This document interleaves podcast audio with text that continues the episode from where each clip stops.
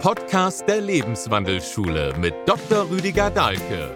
Wir wünschen dir weitreichende Erkenntnisse bei der heutigen Folge. Wir befinden uns hier in Tamanga, in deinem Zuhause, in deinem Anwesen, haben eine Woche lang Fastenwandern hinter uns gebracht. Heute Morgen das Fastenbrechen, also der Magen ist wieder leicht bis gut gefüllt. Sollte also alles die besten Voraussetzungen geben, hier ein schönes Interview hinzubekommen. Ja, ich war letztes Jahr, vielleicht schon mal zum Einstieg hier in Tamanga bei dir und habe Urlaub gemacht und habe das Buch Das Alter als Geschenk gelesen. Und das war unfassbar inspirierend für mich. Ich bin letztes Jahr 40 Jahre alt geworden. Das ist kein Alter, das ist mir klar. Nichtsdestotrotz ähm, ist es ein Gefühl der Wende bei mir gewesen. Und es war ein sehr inspirierendes Buch und ich habe mir überlegt, ich möchte da in meinen Gesundheitscoachings mehr drauf eingehen. Und deswegen würde ich mich sehr freuen, wenn du mit deinen eigenen Worten einfach ein bisschen hier uns einführst in die Idee, in die Aufgabe eines jeden Menschen in der zweiten Lebenshälfte. Ja, danke für die Einführung.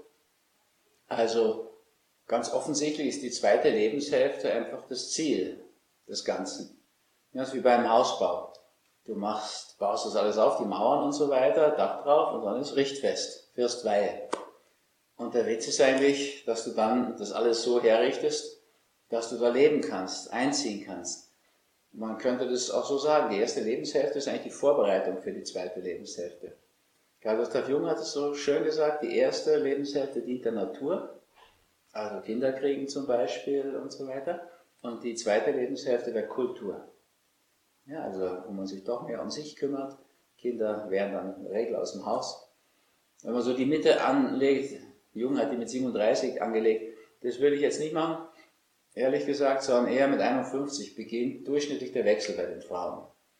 Bei den Männern ist das sehr ähnlich, auch wenn es nicht so definiert ist. Und wenn man die Kindheit und Jugend wegrechnet, dann passt das auch noch, die ersten 20 Jahre weg, dann sind es 30 und nochmal 30. Also der Rückweg ist eigentlich das Ziel.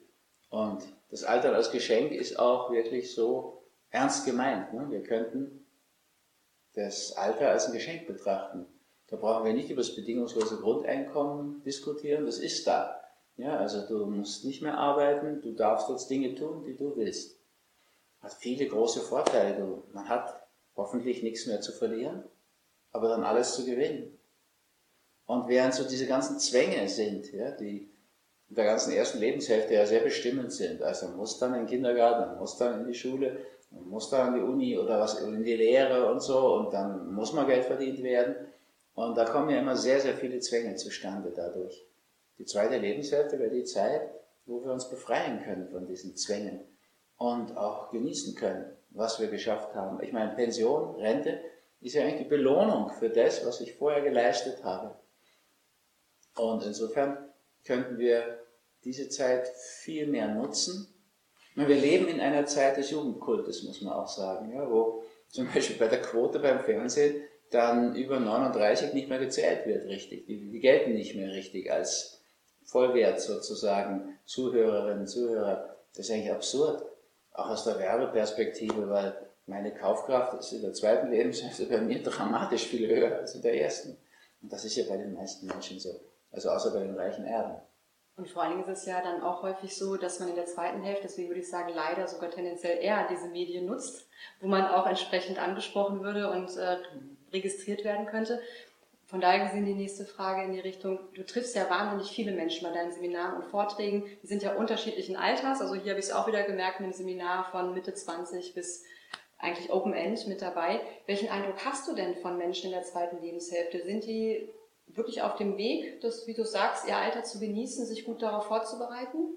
Ja, bei uns überhaupt nicht.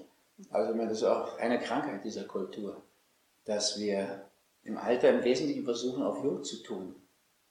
Und warum sollte ich das? Also ich meine, dass ich mit 69 nicht so fit bin, noch Skirennen zu fahren oder gar zu gewinnen wie früher, das ist ja offensichtlich. Das sollte ich aus meiner Sicht gar nicht versuchen. Ja, also sollte ich auch nicht bei Alte Herren 3 versuchen, das ist nur peinlich. Das, ich kann meinen Körper nicht mehr auf diese Ebene trainieren. Ich möchte auch gar nicht, dafür ist die Zeit nicht da. Und auch nicht die war da reif, das hat auch gut getan, aber das ist vorbei, das muss ich auch gar nicht. Und das hat natürlich auch damit zu tun, ich muss ja eigentlich jetzt niemandem was beweisen.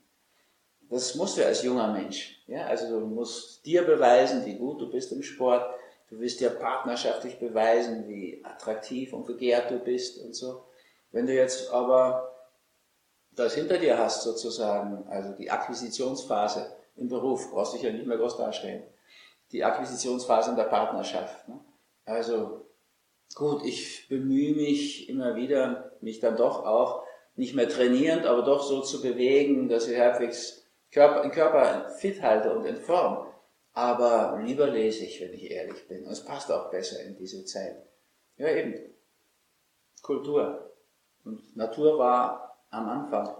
Und von daher denke ich, viele machen sich sehr, sehr schwer, wenn sie in der zweiten Lebenshälfte versuchen, auf jung zu machen, auf jugendlich. Ob das mit plastischer Chirurgie passiert, mit Leichengift, Botox im Gesicht oder mit, mit übertriebenen sportlichen Anstrengungen. Und also denkt man, das kann man sich ersparen, wenn man einfach schaut, welche Zeit hat welche Qualität. Und dann ist die Qualität der zweiten Lebenshälfte einfach, die folgt auf die erste. Also das geht alles dorthin. Und die so runter zu würdigen, was wir tun, ist sehr dumm. Also wenn man heute denkt, Klimakterium, das gilt ja für manche Frauen als Schimpfwort, das heißt aber Höhepunkt. Klimax ist der Höhepunkt. Also das ist der Höhepunkt des Lebens sozusagen in ganz anderer Hinsicht, als wir das oft mal definieren in unserer Gesellschaft. Also eigentlich könnte man sich da sehr drauf freuen. Das ist natürlich belastet, dafür habe ich auch dieses Buch über das Alter geschrieben, durch die ganzen Ängste. Und Klar, wenn du in der ersten Lebenshälfte schon anfängst, Raubbau zu treiben, du voll auf die Schulmedizin setzt, alles unterdrückst, was da an Symptomen so kommt, dann hast du in der zweiten Lebenshälfte natürlich nichts Gutes zu erwarten. Dann werden aus diesen akuten Krankheitsbildern, die unterdrückt sind, chronische. Und dann sind die Symptome des Alters bedrückend.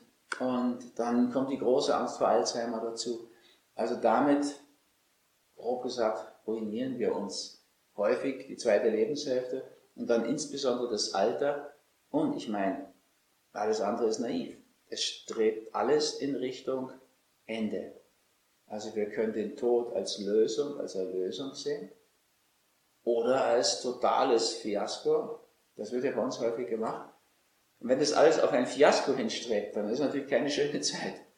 Aber ich würde ja dringend raten, das Alter wirklich als Geschenk wahrzunehmen. Und das ist es und das kann es sein. Und ich kann auch im Alter noch umsteuern. Also, aber klar ist besser, du machst das gleich. Ich kenne diesen Spruch, es ist noch niemand gesund gestorben. Du erzählst ja eben auch, dass es natürlich etwas ist, wenn ich in der ersten Lebenshälfte sehr viel Raubbau betreibe und das auch so fortführe mit den Jahren, dass es natürlich irgendwann schlussendlich in die Richtung führen muss, dass ich irgendwo eine Krankheit bekomme, an der ich auch sterben kann oder auch multiple auch sterben kann. Wie siehst du das? Ist Alter gleich Krankheit? Also ist das, ist das so Nein. tatsächlich für die meisten? Meine Oma ist gesund gestorben. Also, das weiß ich sehr deutlich. Die wollte immer, dass ich noch einen Doktor mache. Ich habe gar keinen Doktor gemacht, weil ich die Lust an der Psychoanalyse, dass meine psychoanalytische Doktorarbeit verloren habe und einfach sah, dass die Spieltherapie bei Kindern auch nichts brachte. Habe ich das sein lassen. Und meine Oma war da enttäuscht. Also ich habe schon die Abiturfeier verpatzt, weil ich dann Flugblatt gemacht habe und einfach mal gesagt habe, was in unserer Schule so los war. Und dann war das bei der Feier, in Jeans hingegangen, das war für sie nicht Abitur. So, dann war sie jetzt mit dem Staatsexamen auch nicht so zufrieden, sie wollte doch gern, dass ich einen Doktor habe. Und dann hat sie dann angefangen, was zu drohen und gesagt, ich kann nicht sterben, weil du keinen Doktor hast. Und ich habe immer zu ihr gesagt, du musst ja nicht sterben, bleib doch, wir sind ja mit dir sehr glücklich. Und, aber gut, dann hat Detlefsen irgendwann gesagt, das war ja dann ziemlich, was wir da machten in der Zeit, gar nicht anerkannt, das war ja kann man sich gar nicht vorstellen. Jetzt, also Torwald Detlefsen Krankheit als Weg, ne? für die genau. das äh, jetzt nicht auf dem Plan haben. Mhm.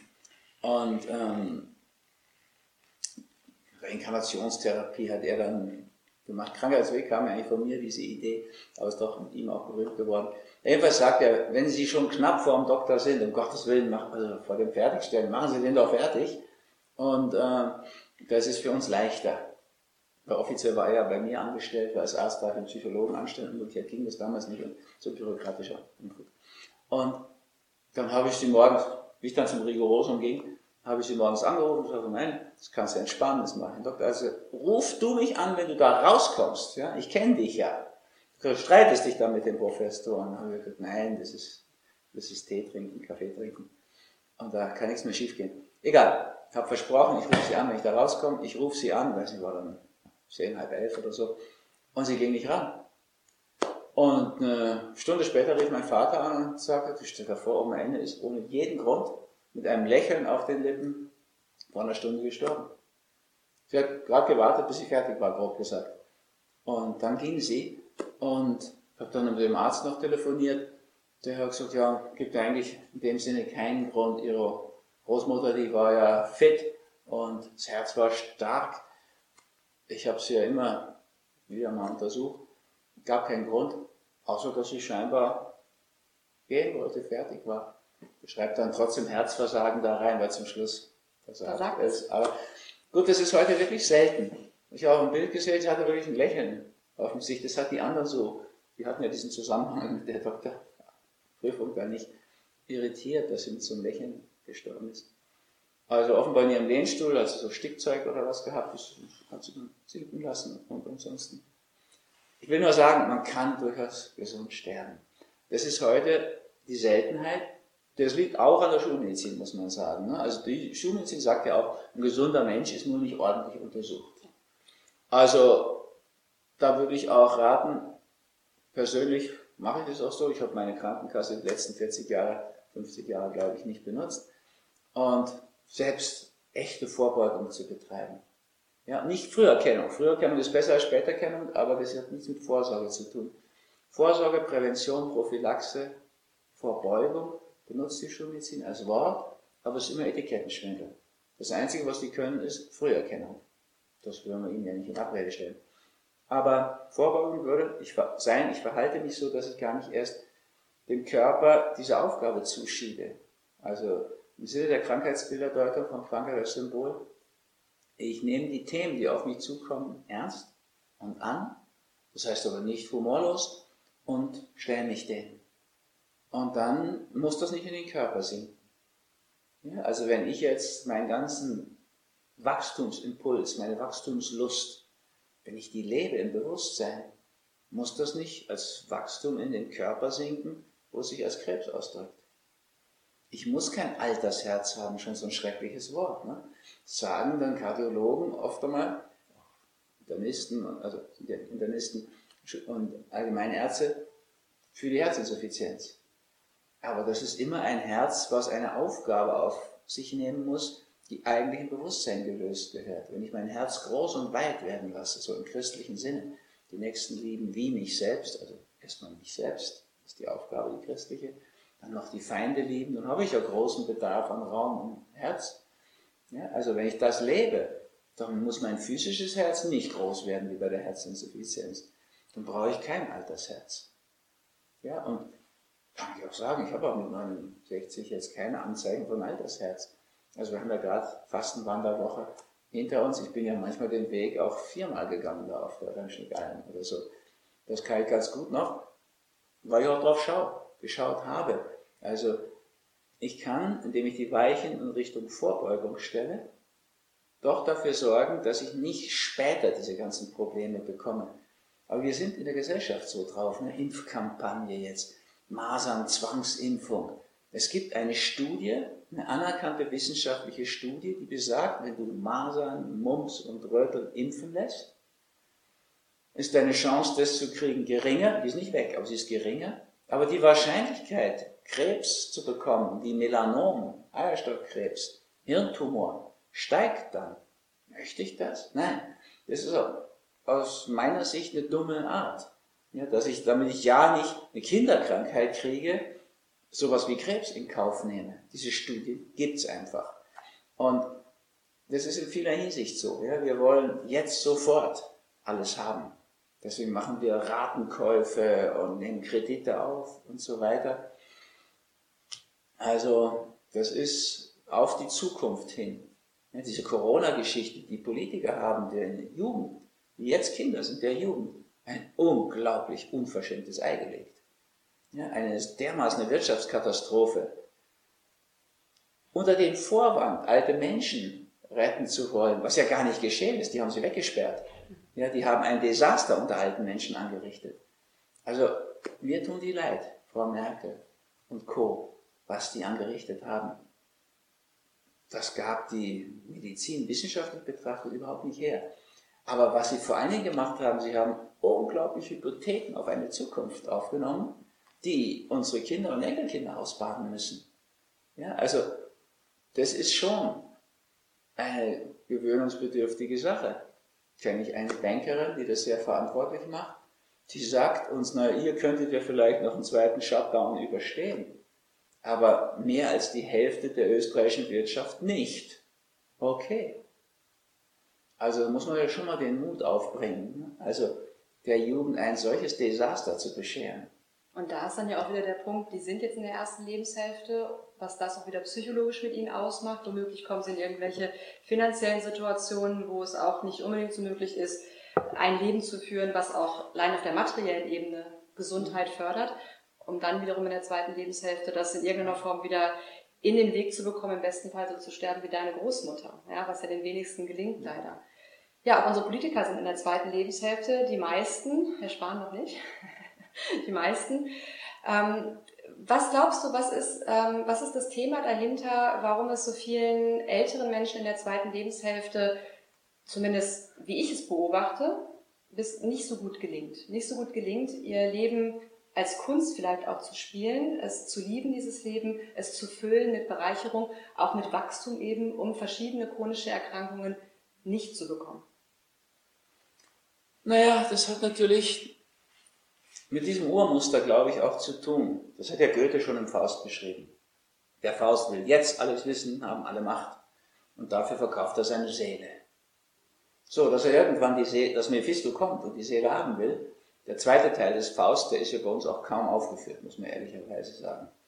Also, den sollte, sich, sollte man sich dann mal anschauen. Der muss bezahlen. Das ist überhaupt so.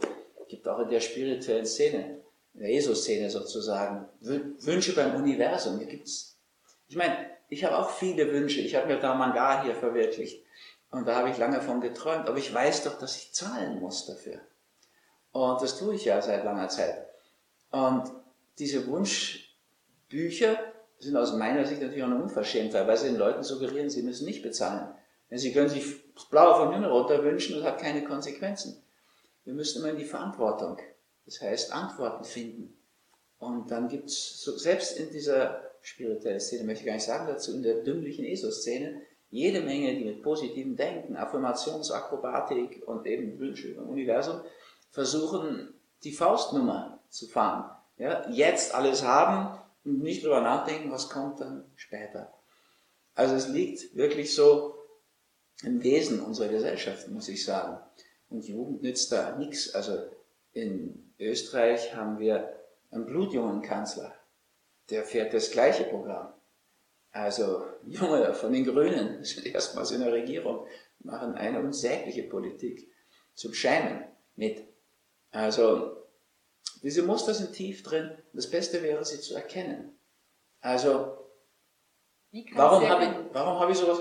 Wie kannst du sie erkennen? Ja, also ich habe jetzt mal dieses Altern als Geschenk geschrieben, eigentlich provoziert durch den ORF. Das ist die ARD in Österreich sozusagen, oder ZDF oder so, öffentlich unrechtlich, wie ich das heute nenne. Die nennen sich öffentlich-rechtlich, aber ich glaube nicht, dass es rechtlich ist, was sie tun. Also in Corona wieder. Also eine solche Hofberichterstattung, das ist nicht rechtlich. Da muss man nur mal in diese Verträge reinschauen. Die hätten eine unabhängige, objektive Berichterstattung als Pflicht. Dafür nehmen sie zwangsweise Geld von den Menschen. Aber sie geben ihnen das nicht. Sie machen Hofberichterstattung. In Deutschland ist aus meiner Sicht komplett diese vierte Säule weggebrochen. Eine kritische Medienwelt. Naja, also es gibt im ORF, gab es im ORF vor ein paar Jahren eine Sendung über Alzheimer.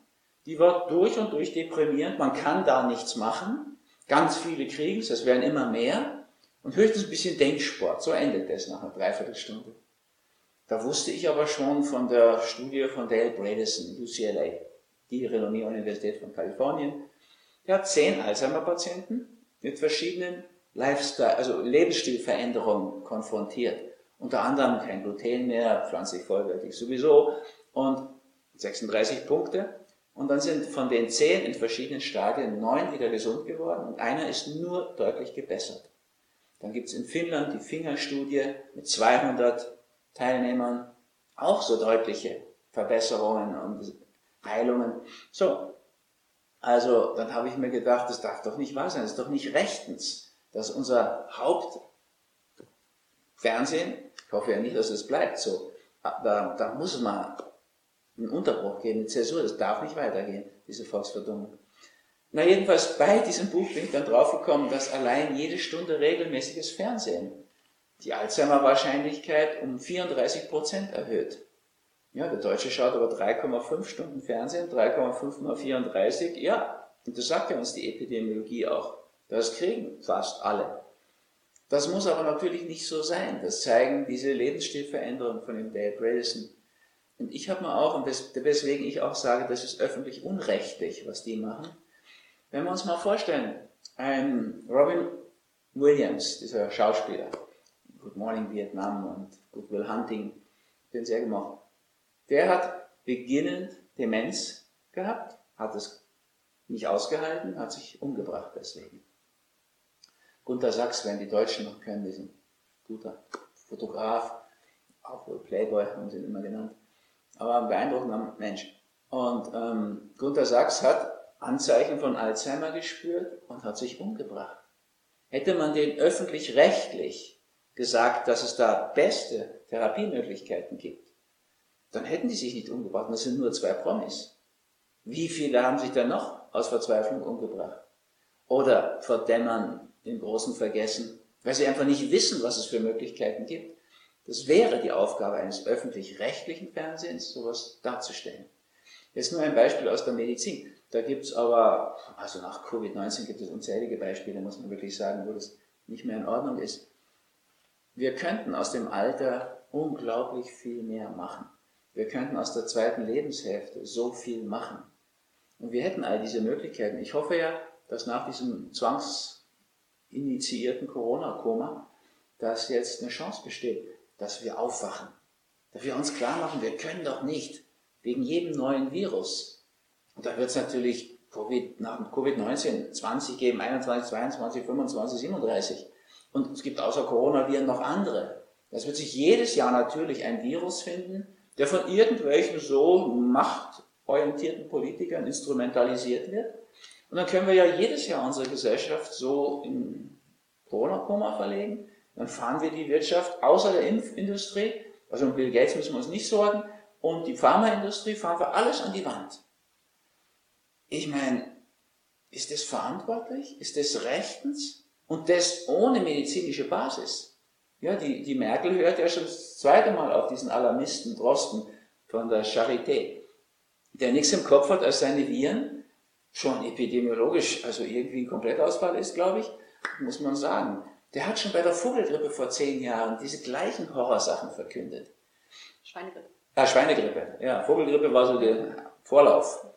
Und dann hat er jetzt wieder das Programm drauf. Und die Merkel hört das zweite Mal auf den, der immer daneben lag. Der Dr. Wodak, der Professor Bhakti, die haben damals schon richtig vorausgesagt. Der Bhakti zum Beispiel, dass die, der ist ja Infektiologe, also der ist ja für Impfungen, dass die Impfung bei der Schweinegrippe absurd ist. Der sagt das jetzt über eine Covid-19-Impfung. Der Wodak hat auch diese Geschichte richtig vorausgesagt mit Covid-19. Aber die Merkel hört natürlich chronisch auf die, die daneben liegen. Das ist ihre Verantwortung. Will da nicht schimpfen, die tut mir am Herzen leid. Wenn die Frau mal alt ist, die ist ja schon ziemlich alt und hat schon so ihre Symptome, würde ich mal sagen. Also wenn die mal zurückschaut, das muss entsetzlich sein, was sie angerichtet hat, das können wir uns ersparen, dass wir selbst schon so ein bisschen in diese Richtung schauen. Der alte Bert Hellinger, über 85 dann, der hat dann oft einmal über 90 geworden, noch einen zweiten Sessel, Stuhl neben sich auf der Bühne gehabt. Da habe ich noch gefragt, ne? sagt er, ja, das ist der Tod. Weil er dem mal sehr nahe gekommen ist, so Ende der 80er. Also, so weit muss man es vielleicht nicht treiben, aber es wäre gut für Menschen in zweiten Lebenshälfte, sich klarzumachen, das Leben hat eine Endlichkeit. Was muss ich noch tun? Welche meiner Begabungen will ich als Gaben betrachten, die ich noch geben will. Das ginge in der Pension und Rentenzeit dann immer ganz gut. So im Sinne der Liste vor der Kiste. Oder das Film ist, das Beste kommt zum Schluss. Ja, wir müssen nicht warten, bis eine Krebsdiagnose ins Leben rauscht und die Chemo gescheitert ist. Wir können auch schon vorher mal anfangen, ja, unsere Liste vor der Kiste zu machen und zu schauen, was will ich noch abstreichen da drauf. Also bei mir war das ein jahrzehntelanger Traum, mal ein Zentrum zu schaffen, was so Möglichkeiten gibt, wie wir sie zum Fasten, für Meditationskurse wirklich brauchen, mit optimalem Wasser, wunderbarer Luft, besten Essen, zwischen den Wäldern gelegen. Ja, also das energetisch in Ordnung. Ja, das ist einfach für mich auch so eine Art Traum. Wir haben ja kein WLAN, aber jeder kriegt sein Kabel. Und wenn du das Licht ausmachst in deinem Zimmer, das letzte, dann ist Netzfreischaltung. Du bist eigentlich ungestört von diesem Wellensalat. Naja, war ein Traum. Und das war dieses Jahr für mich wirklich ein wunderbares Gefühl, auf meiner Liste vor der Kiste bei Tamanga zum Erblühen bringen, so ein Kreuz machen zu können. Es war soweit. Gut, dann kam das Corona-Koma. Aber das heißt, du musst es jetzt wieder draufsetzen auf die Liste? ja, also ich sehe es blühen. es blüht ja auch äußerlich und es ja, kommen ja auch ganz viele Einzelgäste und Gruppen hierher und so weiter. Aber die finanzielle Geschichte ist natürlich erstmal wieder ein Stück in den Keller gegangen. Und wir waren schon ganz gut, äh, uns zu berappeln. Aber andere hat es schlimmer getroffen, gar keine Frage. Es ist wirklich nur auf dieser Ebene finanziell. Naja, also es wäre gut, sich klarzumachen, was will ich eigentlich im Leben? Was will ich auch dem Leben schenken? Und das kann ich natürlich in der zweiten Lebenshälfte viel besser. Ja, wenn ich jetzt nicht mehr eingezwängt bin in irgendwelche Anstellungsverhältnisse oder so, wo ich einfach frei bin und doch machen kann, was meine Seele eigentlich möchte. Ich kenne ja so viele Menschen auch, die sozusagen noch hm, das Eigentliche zurückhalten, weil sie die Pension erreichen wollen, das Geld, was sie da kriegen, gratis. Ne? Die machen dann in irgendeiner Pharmaindustrie, ich genug, die wirklich ausgehalten haben bis zum Schluss, zum Teil auch noch sehr krank geworden sind auf diesen letzten Metern und Jahren. Also wir, wir werden angehalten, uns unmutig zu verhalten, auf Sicherheit zu setzen und so weiter. Ich habe immer das nicht getan, auf Sicherheit gesetzt und im Endeffekt mir meine Freiheit erhalten, zu sagen, zu reden, zu tun. Jetzt erstmalig, eben knapp vor 70, erlebe ich, dort zensiert zu werden in den, in den Medien, in die öffentlich-unrechtlichen ich natürlich, wenn ich das schon so sage, auch gar nicht mehr eingeladen, da bin ich auch gar nicht böse. Es gibt immer mal wieder so einen Ausreißer, einen mutigen ORF-Journalisten, der sagt, trotzdem, ich will das mal hören. Irgendwie ist das ja auch eine wesentliche Meinung. Die ist ja breit, die kennen inzwischen weit über 100 Ärzte, die völlig entsetzt sind über das, was da inszeniert wird von Berlin, von Wien. Und ich hatte auch Freude daran, denen eine Stimme zu geben. Ja, fast zwei Millionen oder jedenfalls in Zeit mal über anderthalb Millionen Zuspruch da auf Facebook. Das wird dann irgendwie gedeckelt und auf YouTube weggelöscht und so.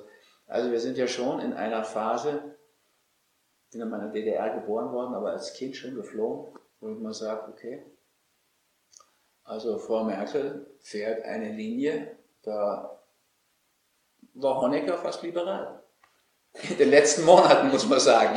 Ich hoffe ja, dass sie sich wieder berappelt und dass sie das wieder in Ordnung kriegt und vielleicht mal mit einem Wirtschaftsmenschen redet und vielleicht mal mit irgendeinem anderen als ihre zwei, zwei so Alarmisten hat sie uns. Aber das ist, das ist ein wichtiges Thema, was du gerade ansprichst, weil in, gerade in diesem Thema darauf bezogen, sowohl was mit unseren älteren Menschen in dieser Zeit jetzt passiert ist, dass sie isoliert waren, dass diese Haltung ist, es geht nur um die körperliche Unversehrtheit und man darf auf gar keinen Fall sterben. Dass dieses soziale Thema, dieses ähm, was macht Leben eigentlich aus? Was ist Gesundheit eigentlich auf der ganzheitlichen Ebene überhaupt nicht gesehen wird? Und das ist ja auch das, was du darüber gerade gesprochen hast. Im Alter, was will ich denn noch erreichen? Das hat ja weniger etwas damit zu tun, ob ich jetzt perfekt laufen kann, ob ich noch zwei intakte Hüften habe, sondern es ist ja mehr die Frage, was brennt in mir, oder? Ja, würde ich so sehen.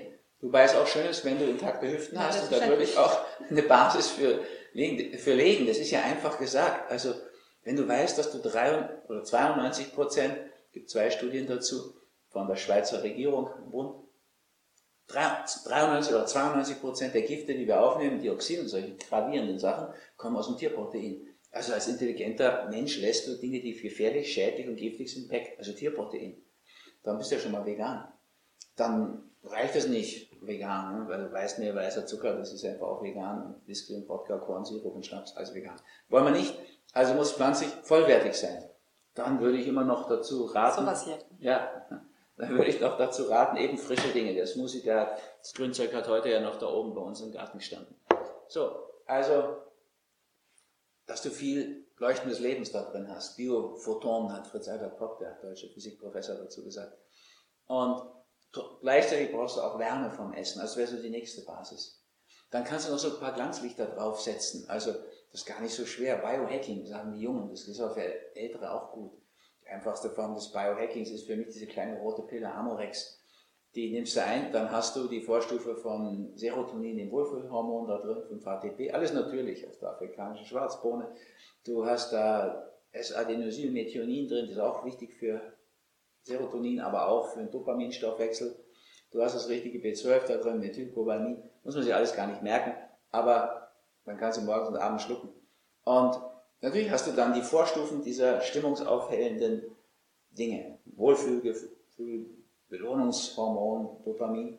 Ich persönlich mache seit über 40 Jahren Kurzzeitfasten, also ich lasse Frühstück weg oder Abendessen, je nachdem.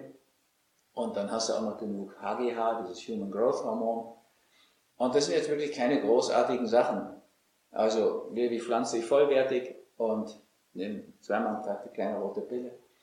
Und ja, noch, ich nehme auch noch ähm, Omega-3, DHA, EPA dazu, weil das so mühsam ist für mich, über so viel Walnüsse zu kriegen. Aber mehr muss ich gar nicht machen. Ja? Und dann habe ich da schon mal eine sehr solide Basis. Dann eben, ich bewege mich so, dass ich bei den Wanderungen da mitgehen kann und noch unterstützend helfen kann. Aber ich trainiere auf nichts in dem Sinne, ne? sondern Erhalt, klar, durch Bewegung vom Sitzen auf meinem Stuhl äh, und Laptop Deshalb sorge ich dafür, dass es eine Schreibmeditation wird an schönen Plätzen, aber davon bleibt Herzkreislauf nicht fit. Also gehen wir mal ein bisschen forcierter spazieren, Stecken auch und so. Das machen wir schon ab und zu. Da muss ich ein paar so Grundlagen trotzdem schaffen. Aber dann stimmt das natürlich genau, was du sagst, habe ich natürlich Möglichkeiten, das zu machen, was meine Seele nährt, was meinen Geist inspiriert. Und das würde ich auch jedem sagen. Und das ist nicht so was Neues. Also Spiritus Sanctus ist katholisch. Ja, also da sind 1,3 Milliarden Menschen eigentlich mit dem Thema vertraut. Und der jetzige Papst wäre sogar jemand, der hinter sowas steht. Ja, der ist total für Ökologie. Also Laudato Si, die Enzyklika vor fünf Jahren, das beste Buch über Ökologie, was ich gelesen habe, stellt die Grünen meilenweit in den Schatten. Die haben sich ja jetzt nur selbst auch in den Schatten gestellt. Aber im Endeffekt muss ich sagen, wir hätten unheimliche Chancen da. Und ich kann es auch von mir so sagen. Ich genieße es sehr. Ich habe jetzt keine Praxis mehr, schon lange nicht mehr. Aber ich mache noch gerne Ausbildung, gibt es gern weiter an die Jüngeren und bekomme ja auch ganz viel Anerkennung dafür, neben all der Häme da und so weiter. Das natürlich schon. Von der Schulrichtung und denen, die jetzt Angst haben, dass sie jetzt alle an Corona sterben müssen. Und ich darf die Dinge tun, ja, die der Staat nicht macht, die Schulmedizin nicht macht. Ich habe wirklich also Videos ins Netz gestellt, dass wir den Risikogruppen mal helfen können. Und die ging es doch angeblich. du kannst ja raus aus deinem Übergewicht. Ich habe schon so viele rausbegleitet. Auch Amerikaner mit extremem Übergewicht. Also, und schreib so Bücher wie jetzt ein Individualgewicht und im September. Und ich weiß, das geht. Ich weiß, du kannst Leute aus dem Hochdruck wieder in den Normaldruck begleiten. Habe ich schon hundert, also hunderte erlebt. Ich weiß auch, dass Typ 2 Diabetes nicht ein absolutes Schicksal ist, wo du nichts machen kannst. Du kannst natürlich sowieso die Insulinresistenz noch abfangen, metabolisches Syndrom. Ich habe schon so viele Menschen erlebt, die Typ 2 Diabetes hatten und nichts mehr einnehmen und gesund sind. So, das gleiche geht beim Rauchen. Auch dazu ich habe Bücher geschrieben, aber wollen wir keine Werbeveranstaltung machen. Effektiv habe ich das alles gratis auf Facebook gestellt über die Angst. Ich meine, das ist eine Angstinszenierung, wie wir sie noch nie hatten, die die Obrigkeit da inszeniert hat. Wie viele Leute haben ihren Schaden an der Angst genommen? Dann diese alten Menschen, die dann plötzlich keine Besuche mehr kriegen. Ja, Essen gibt's auf dem Gang wie im Gefängnis und dann noch jemand wie Marsmensch. Das sind viele, höre ich so aus Altpflegerkreisen und so, einfach gestorben. Ohne große Gründe. Eben die Kollateralschäden werden überhaupt nicht angeschaut, als seien die wirklich debil. Ja, ich weiß nicht, was in diesen ja, Schulmedizinern vorgeht, die sagen, also wir brauchen einen zweiten Shutdown. Sagt der Kollege aus Orlando, Florida, dass sie in einem Monat hatten sie mehr Selbstmorde, als sie sonst im Jahr haben. Der in San Francisco sagt, sie haben mehr in einem Monat jetzt Selbstmorde, als sie vorher im Jahr hatten. Und zwar nicht so appellative Selbstmorde, wir haben mit ein paar Schlaftabletten und Valium, wo du noch retten, eingreifen kannst, sondern wirklich Menschen, die einfach nicht mehr wollten. Wenn man denkt, was nach 1929, nach dem Schwarzen Freitag los war. Das ist alles, was wir noch gar nicht im Griff haben. Und die Mainstream-Medien sind ja auch darauf eingestellt. Die Süddeutsche hat einen kurzen Bericht nach Wuhan, wie das wieder aufging, gebracht. Da hatten sich die Übergriffe auf Frauen verdreifacht. Da waren Panikattacken unglaublich zugenommen. Da waren Schlafstörungen zunehmen. Und also desolat, Depression ohne Ende. Das war ganz kurz im Netz, online, dann haben sie es wieder gestrichen. Die wollen eigentlich Stimmung machen, jetzt für die zweite Welle wird schon angespart darauf. Und die Schweden werden niedergemacht. Wir werden leider, muss man sagen, ganz Ähnliches erleben. Das muss eine Durchseuchung geben. Sonst beenden wir die Wirtschaft. Und das ist etwas, wo ich staune. Ja, also ich halte die CDU ehrlich gesagt sowieso für eine Lobbyistenkaderschmiede, die komplett wirtschaftsorientiert ist. Auch schon seit langer Zeit. So, und die SPD ist da nicht viel besser, aber die entsorgen sich ja nur selbst. Aber und auch die Grünen, ich habe die mal gewählt, stelle ich Scham und Charme fest. Ja? Also als Österreicher ehrlich gesagt. Aber im Endeffekt, glaube ich, wird jetzt irgendwann doch Besinnung eintreten. Der, der Kurz ist noch jung und gut durchblutet, der wird das Land jetzt nicht an, komplett an die Wand fahren. Ich hoffe, dass außenrum auch wieder Besinnung eintritt. Für die alten Menschen haben sie nichts gemacht, gar nichts. Also was haben auch die Schweden versäumt, muss man ehrlicherweise auch zugeben. Also da hätte man ja wirklich jetzt viel machen können. Guter Freund von mir, Otto Sauter, der Piccolo-Trompeter, der hat Konzerte gemacht in Altenheim. Ja, draußen und dann haben die vom Balkon zugehört und so. Ich meine, das war einfach eine, der ist halt Vollblutmusiker, das war eine schöne Geste. Und die haben das auch oft gemacht mit anderen guten Musikern. Ich meine, wir als Ärzte hätten sowas auch tun müssen. Aber das ist gerade ein interessantes Thema, weil du bist ja 69 Jahre alt, ähm, du bist aktiv hier mit deinen Seminaren. Jetzt stell dir mal vor, du wärst jetzt 45 Jahre alt. Würdest du dir dann auch selber die Erlaubnis geben, so offen über diese Themen zu sprechen, deine eigene Meinung so zu äußern? Das ist ja auch etwas, was du ja selber sagst, im Alter natürlich auch wieder das Geschenk. Du hast eigentlich nichts mehr zu verlieren. Peinlicherweise muss man sagen, die ersten Ärzte, die gesagt haben, Leute, so, so geht's nicht. Die Zahlen sind falsch interpretiert, sie sind manipuliert. Das war natürlich der Rodak in Pension, der Bhakti in Pension, ich nicht in Pension, aber im Pensionsalter. Aber ich hätte das mit 45 auch gemacht. Wahrscheinlich. Ich ja. habe es auch schon. Ich habe von Anfang an gegen das Cholesterinsenken gesprochen, gegen diese 20-jährige, dieses Stillverbot gesprochen. Also ich habe mich immer so unabhängig gehalten. Ich habe nach guten Jahr in der Klinik ja nicht nur die von mir befreit, sondern auch mich von denen. Muss ich sagen. Und bin immer in Kontakt. Ich habe Freunde wie Professor Zahn oder Professor Jackisch oder so. Mit den Oberen ist ja leicht, sich ganz gut zu verstehen, wenn die dann auch älter sind, zurückschauen auf das Ganze. Und habe auch Gynäkologenfortbildung gemacht und ähm, auch der Ordinarius für Gynäkologie. Also ich kenne viele aus diesem Bereich aber ich persönlich habe mich nie in eine Situation gebracht, wo ich mir das nicht leisten kann. Auch jetzt haben mir natürlich viele gesagt, oh Gott, wenn du das schreibst, 90 Prozent der, der Deutschen stehen auf Frau Merkel und ihre Maßnahmen. Du verlierst ja so viel Leser und so viel Anhänger. Ja, na gut, ich bin eben, ich riskiere das einfach. Ich denke mir, es ist auch wichtig, dass ein paar Leute sagen, was sie da wahrnehmen, die so eine Grundahnung von Statistik haben. Es war ja auch es war ja provokant manipulativ, was das Robert-Koch-Institut geboten hat. Was Frau Merkel mit ihren Zahlenspielen geboten hat. Erst die Verdopplungszahl, dann den R-Wert, den hat sie als Physikerin noch nicht mehr verstanden gehabt. War ja super peinlich. Und dann ist sie rausgerückt mit dem, was ihr Ziel ist. Ja, der Mensch, von dem sie sagt, ihr guter Freund, hat es ja vorher in den Tagesthemen schon gesagt. Und sie hat es dann wiederholt. Wir können nichts machen, bis wir eine Impfung haben. Die Frage ist natürlich, die man sich mal insgesamt stellen müsste, Glaubt eigentlich jemand, dass wir allein mit einer Pharma- und Impfindustrie unsere Länder erhalten können? Wollen wir alles andere weiter platt machen, weil die einfach nur ein Virus sehen, den missinterpretieren, aus meiner Sicht? Ich sage von Anfang an, der ist nicht gefährlicher als Grippevirus.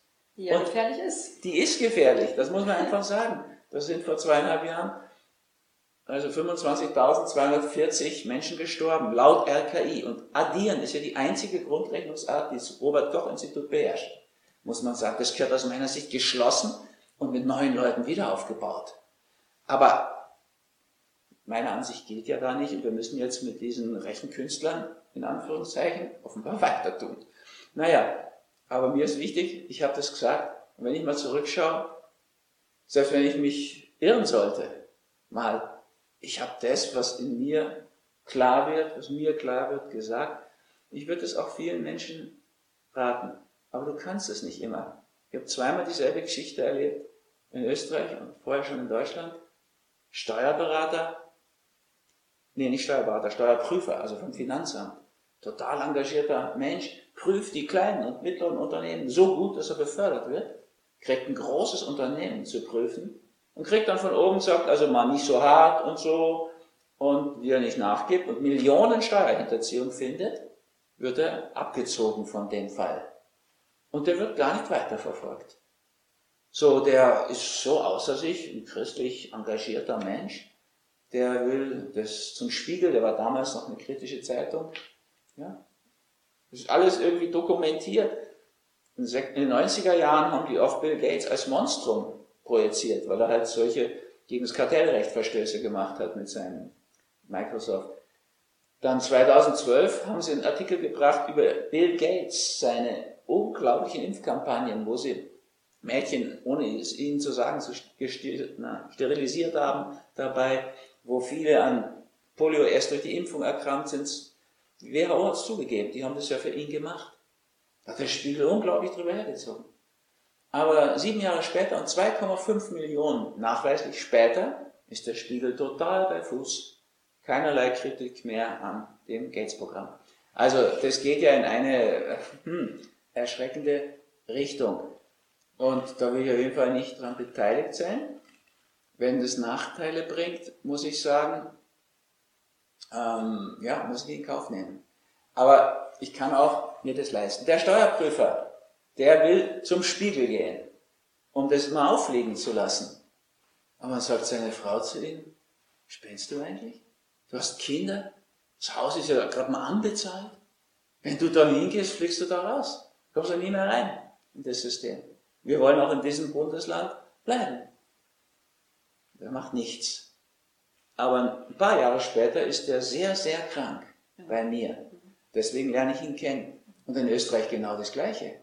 Ja, also der hat einen Riesenfisch an der Angel, ist genauso aufgestiegen und gleiche Geschichte. Alle seine Freunde, die auch noch befragt, sagen dasselbe wie die Frau, wenn du das an die große Glocke hängst, bei der österreichischen Freundalwirtschaft, du kriegst nie mehr einen Fuß auf den Boden in diesem Land. Ich kann mich da einfühlen, wenn du Verantwortung hast. Also, dass viele sich zurückhalten. Aber zurück zu den Ärzten, da bin ich ja richtig stolz. Also, inzwischen haben sich ganz viele Junge gemeldet. Ja, also die wirklich rausgegangen sind und sagt, Moment mal, ja, wir, sind, wir haben leere Krankenhäuser. Die Leute sterben zu Hause am Herzinfarkt. Drei Monate Krebspatienten nicht mehr versorgen, geht doch nicht. Also da sind vielen jungen Kollegen das ärztliche Gewissen aufgewacht und die sind entsetzt. Naja, ob Frau Merkel noch ein Gewissen hat, ich weiß das gar nicht, ehrlich gesagt. Ja. Wenn sie eins hat, muss man einfach totales Mitgefühl mit ihr haben. Weil die richtet ja Entsetzliches an dass sie von Medizin keine Ahnung hat, kann man ihr nicht übel nehmen. Aber dass sie nur eine einzige Linie unter so vielen Meinungen interviewt, und gibt ja jede Menge Kollegen mit Rang und Namen, die den von Drosten weit übersteigen, die ganz was anderes sagen, eine ganz andere Richtung angeben in Deutschland hier. Naja, also wir sind schon in einer relativ schwierigen Zeit diesbezüglich. Und trotzdem würde ich sagen, es ist die Zeit mit der Chance. Wenn ich jetzt mir einen persönlichen Rat geben muss, würde ich sagen, mach dein persönliches Wunder, egal wie alt du bist. Du musst an keiner zweiten Grippewelle teilnehmen. Du brauchst gar nicht mehr an einer Grippewelle teilnehmen. Ich tue es seit über 40 Jahren nicht. Und vorher weiß ich nicht so richtig. Also Wir haben viele hier, die Simone, die mit mir das hier macht, nimmt auch seit Jahrzehnten an keiner Grippewelle mehr teil. Ich kenne so viele, die pflanzlich vollwertig Peace Food leben, die nicht mehr teilnehmen. Und dann haben wir vor gut 100 Jahren diesen Dr. Mikkel Hinhede, einen meiner Stars. Der hat ganz Dänemark wegen einer Belagerung die Hungersnot erspart. Das war im Jahr 1917, im Ersten Weltkrieg.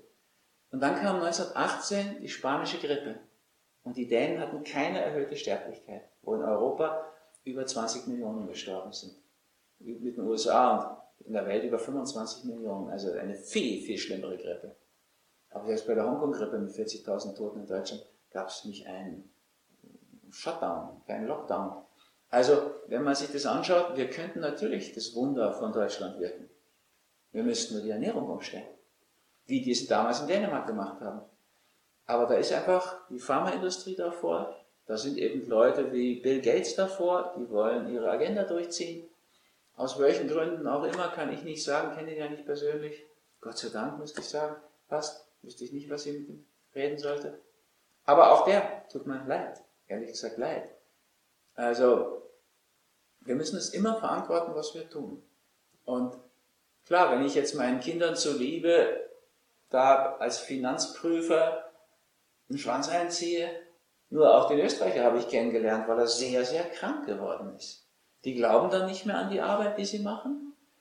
Dann werden sie attackiert natürlich vom System, der Obrigkeit. Die sollen wieder scharf die unteren prüfen und die mittleren. Aber das müsste doch auch meiner Erachtens Leuten wie unserem Kurz oder der Frau Merkel klar werden, wenn sie weiter den Mittelstand so zerstören, wie sie das tun, seit jetzt kurz erst kurz, aber Merkel ja schon sehr lange, das ist ja doch etwas Grässliches, wo man darauf zurückschauen muss. Margaret Thatcher hat natürlich Alzheimer bekommen, das wundert mich auch gar nicht, ehrlich gesagt.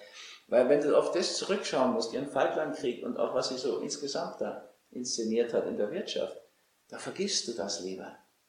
Ronald Reagan, ja, das große Vergessen ist nochmal ein spannender Punkt. Also zum einen eben habe ich jetzt für mich mitgenommen, es geht natürlich darum, dass ich schaue, dass ich einen Lebensstil pflege, pflanzlich vollwertig, dass ich nicht rauche, möglichst wenig Gifte zu mir füge, mich bewege. Auf der anderen Seite aber auch zu dem stehe, wer ich bin, den Mund aufmache, wenn ich glaube, ich muss ihn aufmachen, um eben auch zu verhindern, dass daraus womöglich ein Thema zu einer Krankheit werden kann, was in den Körper sinkt. Was wäre denn dann Alzheimer? Die dahinterliegende Deutung wenn Margaret ja. Thatcher ihr diese Krankheit entwickelt hat, als Beispiel. Also,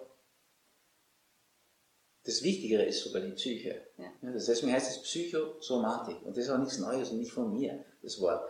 Also Hippokrates hat schon in seinem Tempel der Gesundheit die Säulen der Gesundheit gehabt, Ernährung, Bewegung, Entspannung, Regeneration und so weiter, Umwelt sogar schon.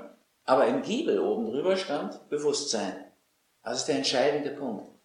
Und wenn wir uns Alzheimer anschauen, im Sinne von Krankheit als Symbol, also der Krankheitsbilderdeutung, dann sagt ja auch schon das große Vergessen, man vergisst sein Leben. Und Schritt für Schritt in der umgekehrten Reihenfolge, wie sich unser Gehirn sozusagen seit der Zeugung entwickelt hat, das ist ja nicht reif, fertig bei der Geburt, es geht dann immer weiter, entwickelt sich das zurück. Ja, dieses Erwachsenwerden des Hirns geht dann zurück. Und letztlich ist dieses Alzheimer-Thema das Wiederwerden wie die Kinder, was in der Bibel Christus sagt, im Neuen Testament, so ihr nicht umkehret und wieder werdet wie die Kinder, das Himmelreich Gottes könnt ihr nicht erlangen.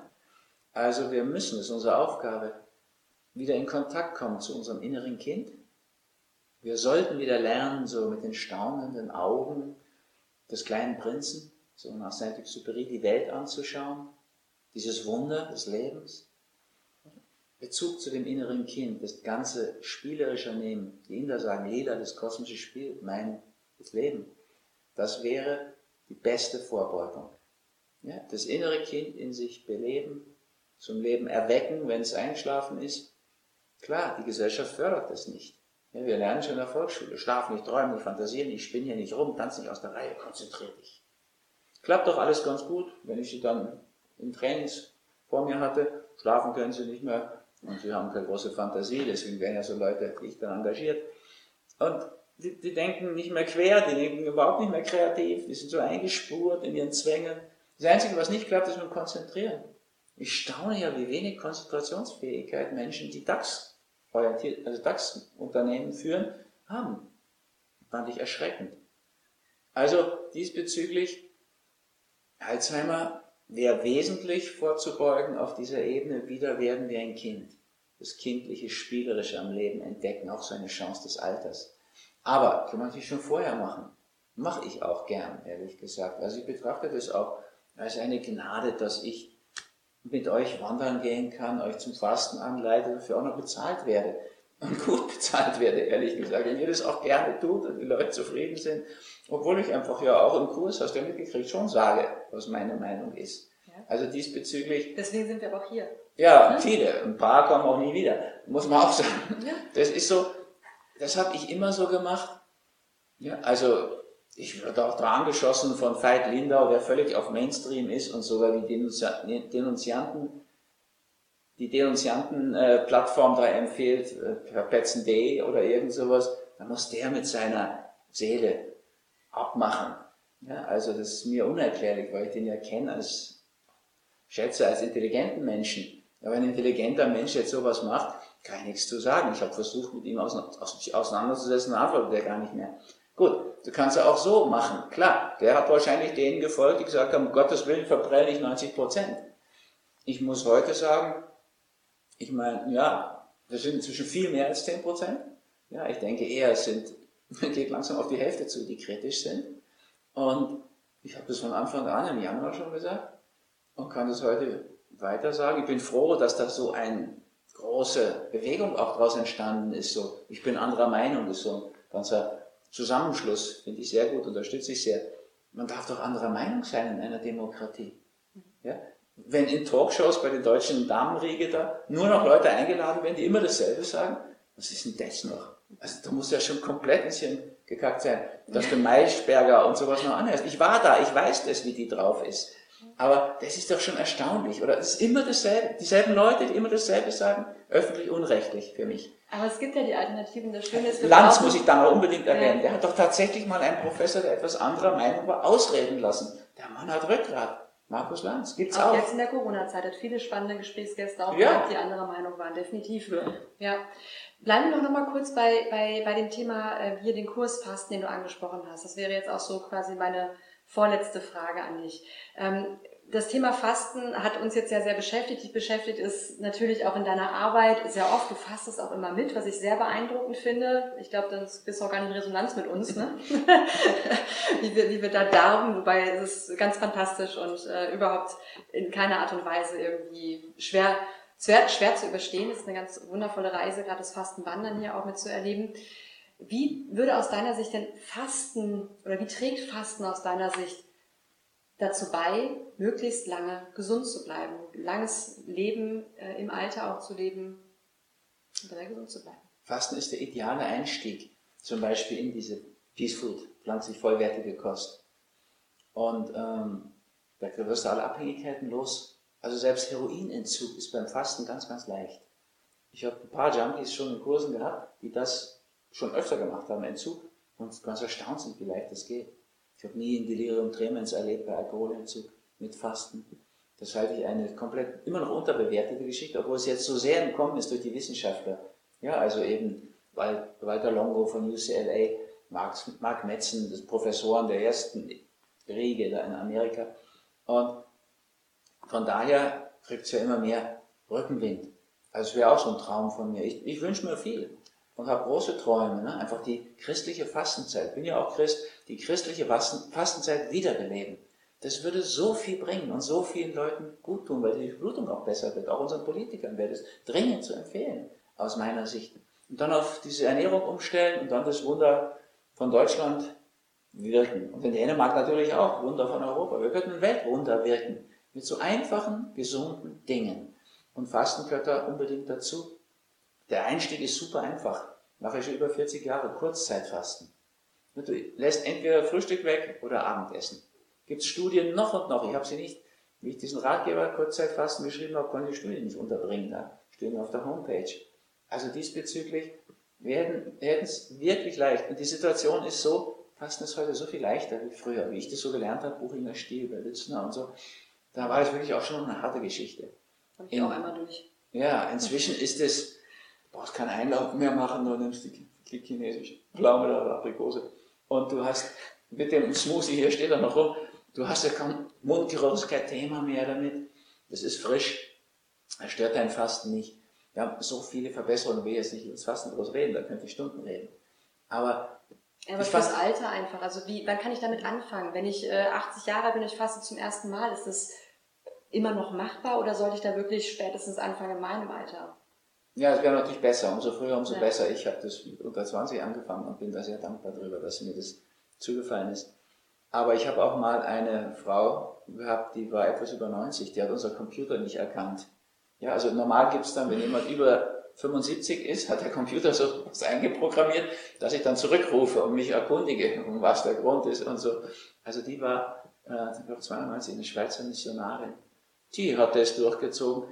Da war ich unsicher, ich kannte sie nicht und also so eine ganz früh emanzipierte Frau und habe ihr noch in meiner Weise, musste täglich zu mir kommen und da haben wir gemeinsam was getrunken. Da hatte ich ihr dann Eiweiß reingemischt das ist so ein Astronautenfutter. Und dann hat sie gesagt, Herr Doktor, da muss dann jetzt mal zu Ihnen kommen, geben Sie mir das doch mit. Ich habe es extra noch in eine andere Schachtel gefüllt, damit sie nicht drauf liest, liest, was es ist. Und am Ende von der Fastenzeit brachte sie mir das zurück und sagte, Herr Doktor, das und sowas können Sie doch mit mir nicht machen, das habe ich doch sofort durchschaut. Also, ich würde es nicht raten, mit 92 anzufangen. Ich würde auch nicht sagen können, nicht mit über 60 muss zum Arzt oder Heilpraktiker, wenn ich viele über 60-Jährige jetzt kenne, die fit sind, das natürlich machen können. Das hängt von den Krankheiten ab, die jemand hat. Wenn du da sehr viele hast, brauchst du für mein Gefühl jemanden, der dich kompetent betreuen kann. Fasten ist wirklich eine archetypisch sehr weibliche Methode. Du hörst einfach auf, viele Dinge zu tun, die dich schädigen und trinkst viel sehr gutes Wasser. Wir machen unseren Wassertest und so. Ne? Ist ja nicht irgendein Wasser, jeder kriegt sein Wasser, hast du erlebt. Und das ist relativ einfach alles, ja. Also, du kriegst du relativ einfach hin mit diesem sensorischen Test. Geschmackstest, so wie eine Weinprobe, Wasserprobe. Also du hast da wirklich viele einfache Möglichkeiten. Und das würde ich gern noch verbreiten. Und deswegen macht mir das auch Freude und Spaß. Wir hätten so viele Möglichkeiten. Wenn ich das so fokussiere auf sowas wie Peace Food und bewusst Fasten, weil ich da die größte Chance, ehrlich gesagt. Ja? Also die Krankheitsbilderdeutung und die Basis, Schicksalsgesetze, Schattenprinzip, Lebensprinzipien und dann Krankheit als Symbol, das ist einfach schwieriger anzunehmen für viele, weil es ein anderes Denken beinhaltet. Ja, das ist dann nicht mehr eine Ursache, sondern, wie wir es in der Naturwissenschaft haben, sondern vier Ursachen. Die eine schon auch, aber vier weitere noch. Ja, das ist anspruchsvoller, sich so mal in die Grundregeln, Schicksalsgesetze reinzufinden. Und da ist es aber auch nie zu spät. Also ich erlebe das immer wieder, ich habe ja so eine, so eine, große Welle ausgelöst, eben damals mit Krankheitsweg, Krankheitssymbol und so. Das sind heute ältere Menschen. Die tun sich manchmal gar nicht so leicht mit Peace Food jetzt, weil sie alles von der Seele auslösen wollen. Und ich habe immer beides, ja, Psychosomatik empfohlen, auch früher schon.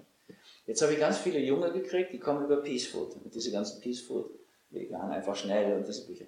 Und für die ist es ein ziemlicher Sprung, jetzt die Lebensphilosophie umzustellen, überhaupt mal eine zu finden und sich mal mit dem Schattenprinzip auseinanderzusetzen und so.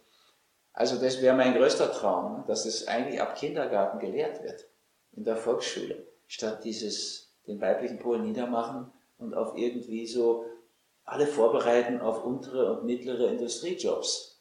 Da werden die nicht glücklich, die Leute dabei. Da haben sie halt Jobs und nicht eine Arbeit, die im Beruf und Berufung ist. Also der Anspruch ist eher höher. Ich würde das insgesamt so sagen, es ist nie zu spät.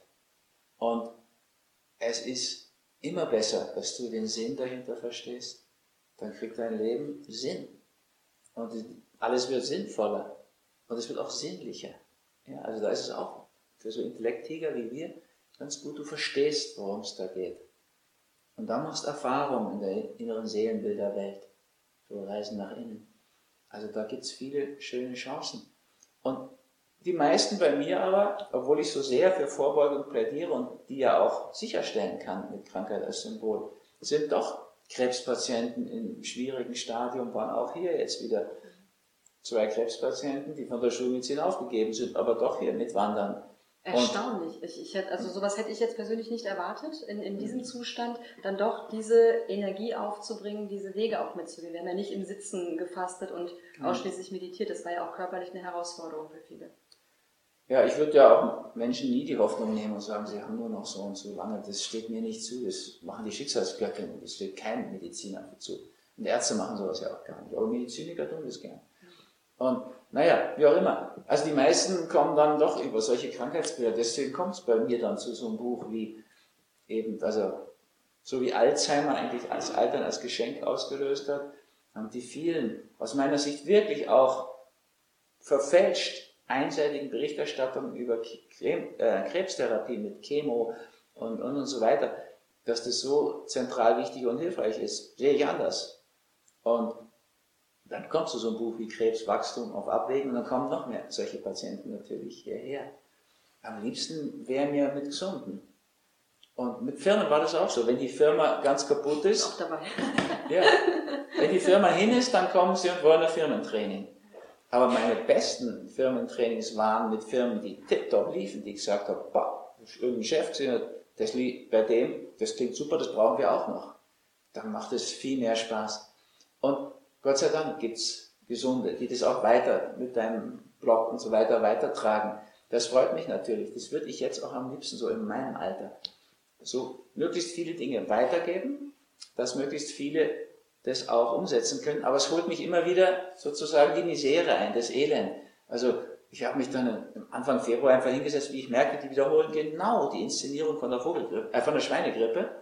Kann man sich anschauen in dem Film Profiteure der Angst von Arte, öffentlich-rechtlich. Und dann schreibe ich sowas wie Schutz vor Infektionen, acht Tage, sieben Nächte, um zu zeigen, wenn Frau Merkel sagt, wir können nichts machen, bis wir eine Impfung haben, wen die meint mit wir, nämlich sich und die Pharmaindustrie und ihre zwei Alarmisten oder drei. Und wir, die Medizin, können viel machen. Ja, wenn wir Komplementärmedizin dazu nehmen und solche Aspekte, das wäre so einfach. Und habe ja wirklich, also an die 100 Studien, um das auch zu belegen. Warum wird die Wissenschaft und die Studien nicht mehr wahrgenommen? Was ist da los? Jetzt geht hier gerade der Staubsauger an. Ja, Hier ist nämlich heute Wechsel. Wir kommen zum Schluss Du bist eigentlich schon mit auf dem Weg, äh, die Frage zu beantworten, die ich noch gar nicht gestellt habe. Denn ähm, du hast, genau, du hast Tamaga hier erschaffen, du hast einen Wunsch, einen Traum hier mit erfüllt.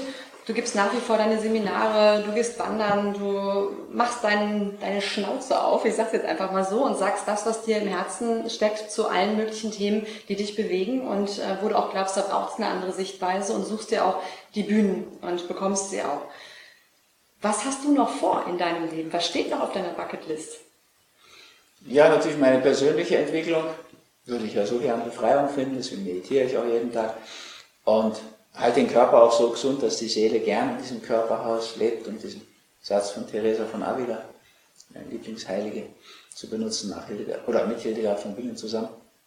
Also, da ist schon in dem persönlichen Bereich noch einiges. Ich meditiere schon 45 Jahre jetzt, aber oder mehr, also ich habe mit elf angefangen. Aber deswegen ist Esoteriker für mich auch gar kein Schimpfwort. Ja? Also ich möchte ja auch, habe ja auch einen inneren Kreis, die Lebenswandelsschule. Und Esoteros war die Bezeichnung für den inneren Kreis bei Pythagoras. Und Exoteros ist eben die äußere Welt. Und die innere beschäftigt sich mit dem Wesen der Dinge, das tue ich gern. Ja, also das Wesen der Zahlen zum Beispiel. Und die Anwendung in der Mathematik, also a Quadrat plus b Quadrat ist c Quadrat, das ist dann für den exoterischen Kreis. Also die Jesus-Szene hat sich ja selbst verantwortlich in so ein Licht gebracht, wo, man, wo ich auch sage, oh das hat ja nichts mit dem, was mal gemeint war, zu tun. Also was will ich noch machen? Im Außen habe ich das schon gesagt. Ich würde halt gern, so wie meine Helden in der Medizin, ein Dr. Mikkel Hinhede, der das dänische Wunder da bewältigt hat, oder der Dr. Maximilian Bircher-Benner, kenne ich seinen Enkel, das ist ja so eine Medizindynastie praktisch. Das sind Leute, die sich wirklich engagieren für eine Frischkost, pflanzliche Ernährung. Birchermüsli. Birchermüsli, daher kennen wir den Maximilian Bircherbenner noch. Also sowas zu bewegen. Ich bin ganz, ganz sicher, wenn wir die christliche Fastenzeit wiederbeleben würden und für die, die es christlich nicht mehr können, einfach Fastenzeit, bewusst fasten. Und wobei ich das sehr schön finde, wenn wir in unserer Kultur auch die Religion Und zwar auch wieder die Essenz der Religion. Da gibt es ja auch eine esoterische Linie. Also muss nicht unbedingt auf Petrus gebaut sein. Da hat Christus gewusst, was er macht. Ne? Der hat ihn in der ersten Nacht schon dreimal verleumdet. Trotzdem hat er diese Kirche darauf gebaut. Aber gibt es ja auch so ein Johanneschristentum, was mehr im Herzen stattfindet, keine Dome, Kathedralen hat. Und da ist eine aus meiner Sicht wunderschöne Religion der Liebe. So, das wäre trotzdem hilfreich. Egal, wenn man einfach nur fastet, aber keine Nulldiät draus macht. Ne? Es muss dann schon das Bewusstsein weiter werden, nicht nur der Hosenbund. Ne? Hosenbund allein, das bringt auch nichts, kommt ja dann wieder, wenn man nicht dahinter verstanden hat, was los ist. Das wäre mir so ein Anliegen. Würden wir das Fasten dann danach mit einem guten Aufbau verbinden, in pflanzlich vollwertige Richtung, Peace Food?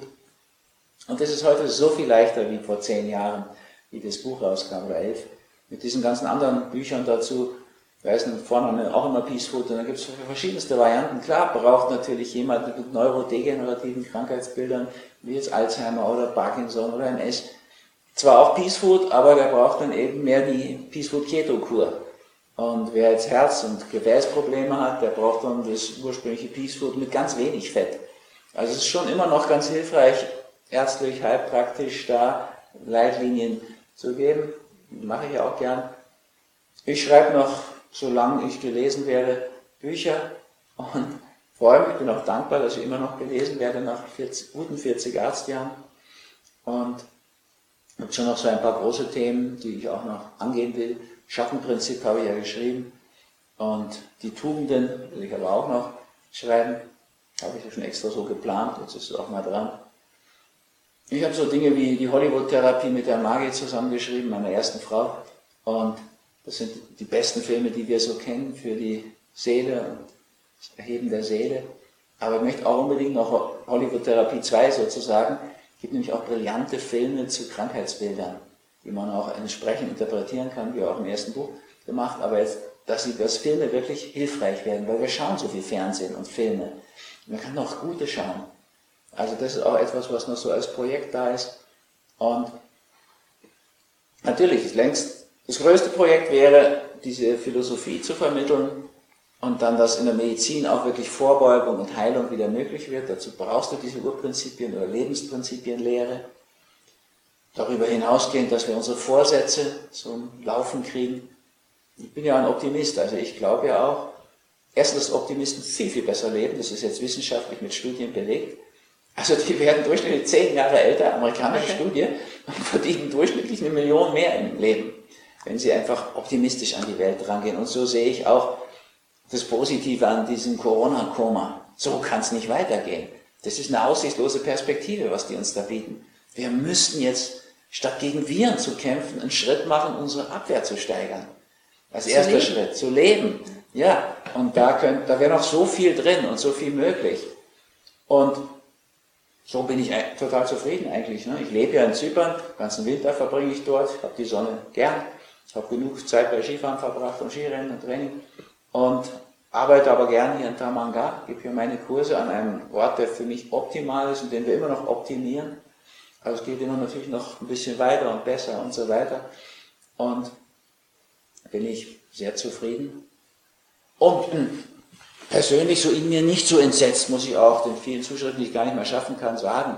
Klingt dann so, wenn ich ein Video ins Telegram stelle, was ich übrigens sehr empfehle, Telegram wird nicht zensiert, im Gegenteil zum gedeckelten Facebook. Und auch YouTube komplett inzwischen einseitig geworden. So, das würde ich mir auch noch wünschen, da bin ich der Falsche. Aber es muss doch irgendeinen jungen Menschen in Europa geben, am liebsten, der eine Alternative aufbaut zu Facebook, zu YouTube. Das kann doch nicht sein, dass wir uns auf der Ebene so entmündigen lassen.